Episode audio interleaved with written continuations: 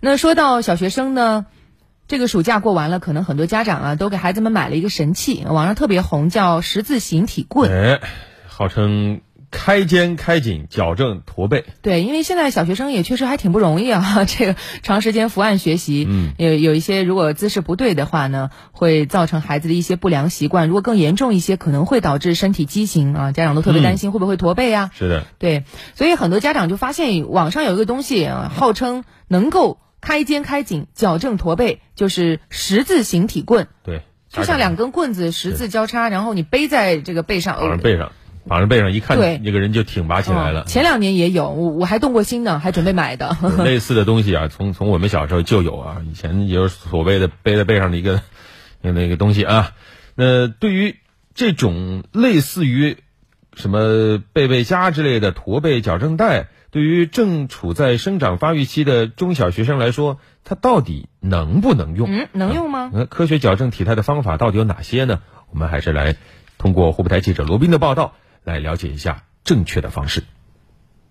记者在某电商平台输入“形体棍”“十字棍”等关键词，发现映入眼帘的是十多个相似的十字形交叉矫正器，且部分产品月销量已经超过十万件。那么，十字棍矫正器真的能够矫正体态吗？武汉市第四医院小儿骨科副主任医师徐健表示，十字棍只是在戴的时候短期内直观看上去体态变好，从长期来看，并没有矫正体态的作用。我们人体的颈椎、胸椎、腰椎、脊柱本身都是有生理曲度的。十字棍的原理是通过外力把人从圆肩驼背的状态拉平，强调给胸椎做伸展，实际上违背了人体客观规律。如果使用不当，或者胸椎活动度不够，可能会使肩关节、腰椎过度后伸来代偿，导致腰椎、肩关节、胸椎疼痛和损伤。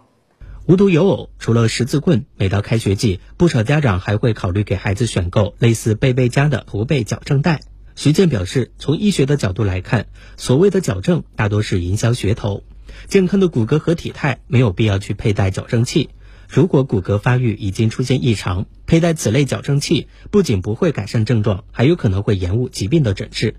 尤其是十岁以下儿童长期使用的话，很可能会造成孩子心肺发育不完全，导致心肺功能较差，肺活量低于常人。如果孩子的脊柱确实出现了畸形，需要矫正，应该前往医院征询医嘱，使用正确的支具来矫正。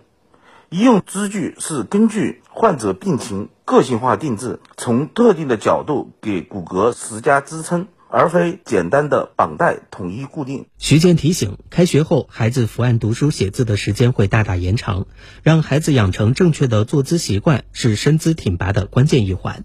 正确的坐姿最常用就是三个一：胸离桌子一拳远，眼离书本一尺远，手离笔尖一寸远。家长可以选择可调节高度和倾斜度的书桌来帮助孩子养成正确的坐姿。在日常生活中，可以让孩子有意识的抬头挺胸、收腹提臀，主动的对薄弱肌群进行拉伸和放松。同时，徐健建议，课外时间中小学生应该更多的去参加一些户外活动，通过体育锻炼促进骨骼正常发育。